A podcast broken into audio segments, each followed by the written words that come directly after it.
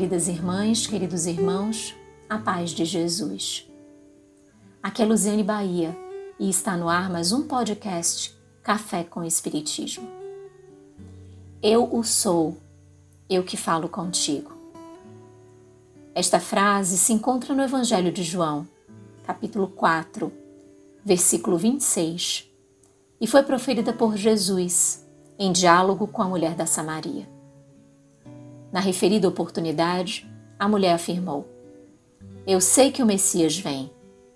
Quando ele vier, nos anunciará tudo. Diante de situações em que havia revelação da sua identidade, ou seja, de que ele é o Cristo, o Messias, o Salvador, Jesus costumava afirmar: Eu sou. Esta expressão carrega em si consciência, verdade, inteireza do ser. Aquele que a profere sabe que simplesmente ele é. Isso representa toda a sua história espiritual, todas as suas conquistas, os seus arcabouços. Não há espaço, portanto, para ilusões ou disfarces. No livro Convites da Vida, Joana de Ângeles, na mensagem 45, que intitulou Convite à Realidade, assim destaca: Fascinam-se ante a aduana colorida da ilusão. Atravessam o pórtico dos sonhos em ansiosa busca de coisa nenhuma.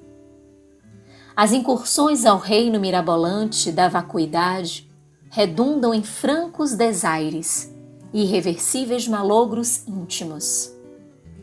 Inutilmente, alguém conseguiria evadir-se de si mesmo, porquanto, onde quer que se encontre o homem, aí estarão os seus problemas, afligindo. A vida, meus irmãos, está repleta de convites. A própria benfeitora afirma: Para onde te voltes, onde quer que te encontres, defrontarás os incessantes convites da vida. Acontece que, como sabemos, alguns destes nos estimulam à ascensão, enquanto que outros nos conduzem a dores. Como é importante buscarmos o discernimento entre a realidade e a ilusão, pois isso define as nossas escolhas, que, por consequência, estas definem o nosso porvir. A ilusão contém disfarces, elementos que nos distanciam da essência. Ela nos faz julgar, interpretar, desejar, sem que o objeto da apreciação seja palpável, sem que seja real. São tantos os fatores que se multiplicam em estímulos que acarretam confusão, engano, em que o ser envereda e se perde de si mesmo. O tempo, então, foi mal baratado. E tudo isso poderia ser evitado. Sem embargo, seja muito difícil catalogar as linhas definitivas da realidade, diz a veneranda. Todos sabemos que a vida terrena obedece à superior planificação para a enobrecedora finalidade. Ou seja, existe a nossa utilidade, a missão, a contribuição, acima de tudo que possa ser atrativo e que careça de profundidade. Por isso, complementa Joana, haja o que haja. Nos fugazes transes do sonho, de nada te valerão esses êxtases, pois logo tornarás a realidade do caminho, do qual somente a esforço de renovação e aprimoramento íntimo te libertarás para sintonizar com outra realidade, além das sombras e longe das agonias de hoje. É uma tarefa de despertamento, com convites diários para o esclarecimento, requerendo a nossa dedicação, nosso empenho. Os incansáveis exemplos de amor e de caridade, mulheres e homens grandiosos que marcaram a história da humanidade, estavam empreendendo hercúleos esforços em prol da realidade. Não há nada mais real do que um coração generoso aplacar a dor alheia.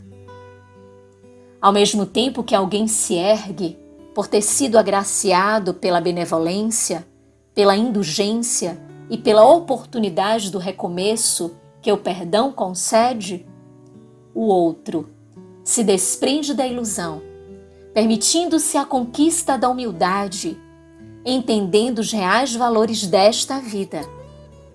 Consolar que ser consolado, compreender que ser compreendido, amar que ser amado, fazer ao outro o que gostaríamos que o outro nos fizesse. Joana, assim, maternalmente, lança o convite. Tranquilo, Jesus afirmou à samaritana iludida que se refugiava nas sombras das fugas: Eu o sou, eu que te falo, convocando-a à realidade da era que ele iniciava. Assim, retira a venda dos olhos e despedaça as lentes escuras que te impedem fixar as claridades reais da vida, promovendo o teu programa de ação eficiente onde te encontras. Nada de ilusões. Com gratidão imensa no coração, um grande abraço e até o próximo podcast Café com o Espiritismo.